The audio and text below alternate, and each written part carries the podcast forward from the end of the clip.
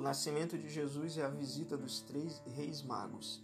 Poesia de Fábio Sombra. Só que poucos dias antes do esperado nascimento, o imperador Augusto fez correr um documento convocando o povo inteiro para um recenseamento. Houve muita agitação e se viu muito vai e vem entre os cidadãos do reino, e o casal partiu também. De Nazaré viajaram, num burrico até Belém. Apesar de os dois morarem há tempos em Nazaré, ambos eram registrados em Belém, e essa é a razão para a jornada de Maria e de José. A viagem foi difícil e sofrida até talvez por estar a jovem mãe em final de gravidez. Quase às portas de Belém vêm as dores de uma vez. Ao ver isso, o bom José grita: acode pessoal! e procura uma pousada, um albergue ou algo igual, mas estão todos lotados. Então chegam a um curral. Sem achar lugar melhor, na cidade de Belém, o casal improvisou e até saiu-se bem. Do capim seco fizeram o bercinho do neném. Entre vacas, bois e mulas, veio ao mundo Salvador. E esses animais à noite demonstraram afeto e amor, aquecendo o pequenino com seu bafo e seu calor.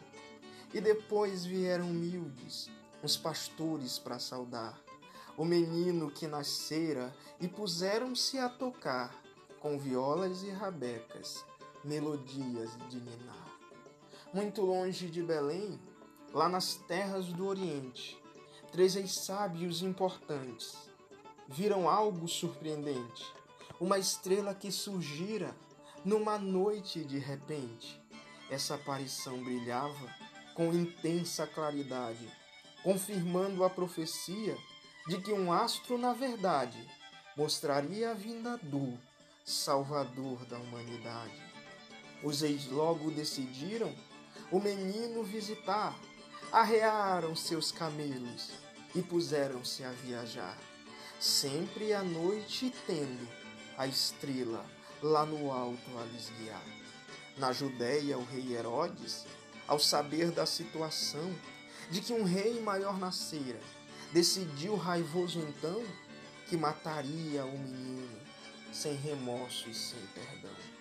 Ele disse aos viajantes, caso encontrem o garotinho, façam um mapa do lugar e apontem-me o caminho, pois também tenho para ele um valioso presentinho. Mas os três foram avisados por um anjo protetor. Ao pedido do monarca, não deram nenhum valor e fizeram sua visita sem trair nosso Senhor. Viajando sempre em frente, alcançaram seu destino quando viram a luz intensa sobre o berço do menino. Os três sábios se curvaram para saudar o pequenino. O encanto desses homens com a criança foi imenso e presentes lhe trouxeram potes de ouro, mirra e incenso, um gesto de cortesia e de amor profundo